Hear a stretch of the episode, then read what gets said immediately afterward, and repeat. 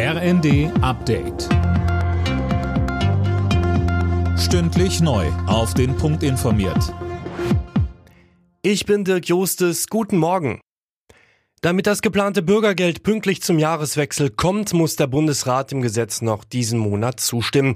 Heute droht die Union dort allerdings mit Widerstand. Sie fordert Nachbesserungen, zum Beispiel beim Thema Sanktionen. Das hält auch IFO-Chef Clemens Fuß für wichtig. Er sagt im ersten. Es ist problematisch, die Sanktionen zurückzunehmen. Und was das Vermögen angeht, das wundert mich ein bisschen. Es sind doch ganz wenig Leute, die mit 100.000 Euro auf der Bank ALG2 beantragen. Aber warum prüft man dann nicht mehr? Meines Erachtens müsste man stärker prüfen, denn es reicht wahrscheinlich ein Fall einer Person, die mit 100.000 Euro auf der Bank Hartz IV beantragt. Das steht in der Bildzeitung und diskreditiert das gesamte System.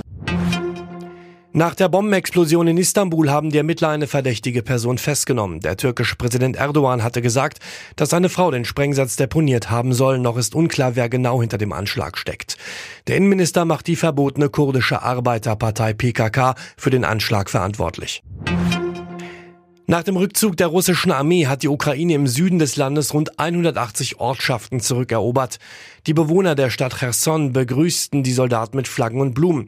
Die Infrastruktur in der Region Cherson ist allerdings großflächig zerstört. Der SC Freiburg ist neuer Tabellenzweiter in der Fußball-Bundesliga. Am letzten Spieltag vor der WM schlugen die Freiburger den bisherigen zweiten Union Berlin deutlich mit 4 zu 1. Zuvor trennten sich Mainz und Frankfurt 1 zu 1. Football Party in München. In der ausverkauften Allianz Arena hat am Nachmittag das erste NFL-Spiel überhaupt in Deutschland stattgefunden. Mehr von Cornelius Dräger. Das Team von Star Quarterback Tom Brady, die Tampa Bay Buccaneers, schlugen dabei die Seattle Seahawks mit 21 zu 16. Das Ergebnis geriet allerdings fast schon zur Nebensache. Mehr als 69.000 Fans feierten in der Arena und vorher auch in der Münchner Innenstadt eine riesige Footballparty. Auch viele Promis ließen sich die deutsche NFL-Premiere nicht entgehen. Unter anderem die Fußballer Thomas Müller und Mats Hummels und auch Sänger Nico Santos waren im Stadion dabei. Alle Nachrichten auf rnd.de